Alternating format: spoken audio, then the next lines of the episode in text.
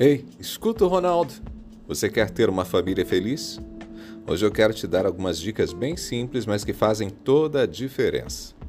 E a primeira e mais importante dica é: escolha a família. É isso. É isso mesmo, escolha a família. Isso significa uma coisa só: priorize a família. Coloque a família em primeiro lugar. Embora envolva sacrifícios, a família traz recompensas inesperadas. Colocar o marido, a esposa, os filhos em primeiro lugar, esse núcleo familiar, e dedicar tempo a essas pessoinhas pode trazer felicidade e nos afastar das falsas necessidades que o mundo cria na nossa, na nossa mente, né? das ilusões que a gente às vezes tem. Na nossa sociedade, a abnegação muitas vezes é vista como um ato heróico, mas sem abnegação você nunca vai ter uma família saudável, funcional, feliz. Segunda dica: invista na comunicação e numa comunicação baseada na verdade. Para que haja harmonia na família é fundamental haver comunicação. Isso começa com a escuta atenta, com a compreensão das emoções e das necessidades dos filhos. Mas não pode haver espaço para dissimulação, mentiras, fingimentos. Isso destrói a confiança. Por outro lado, ter uma comunicação baseada na verdade não significa agressividade verbal e tampouco falta de gentileza nas palavras. Uma abordagem rígida, ríspida, até mesmo dos problemas cotidianos, pode gerar resistência, enquanto a busca por soluções em conjunto e de forma pacífica, generosa, gentil, fortalece os laços.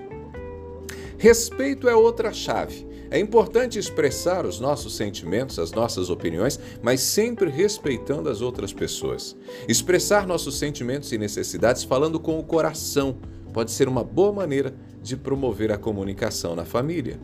Mais uma dica: equipe-se. O que isso quer dizer, Ronaldo? É, como pais, nós temos um papel fundamental na criação dos filhos. Para isso é preciso que estejamos bem informados Dominar, inclusive, as tecnologias que as crianças usam faz toda a diferença.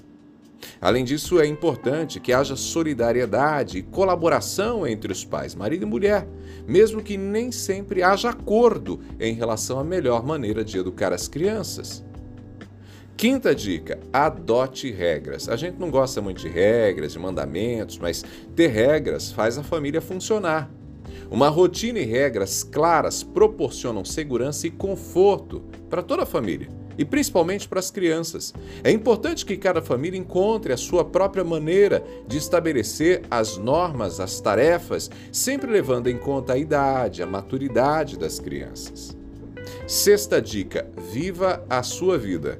É, Embora a família seja importante, é fundamental que cada pessoa da família tenha o seu próprio espaço, o seu tempo para atividades, para hobbies. Isso não significa se isolar, mas encontrar um equilíbrio que permita a todos viver suas próprias vidas e interesses sem esquecer do bem-estar coletivo.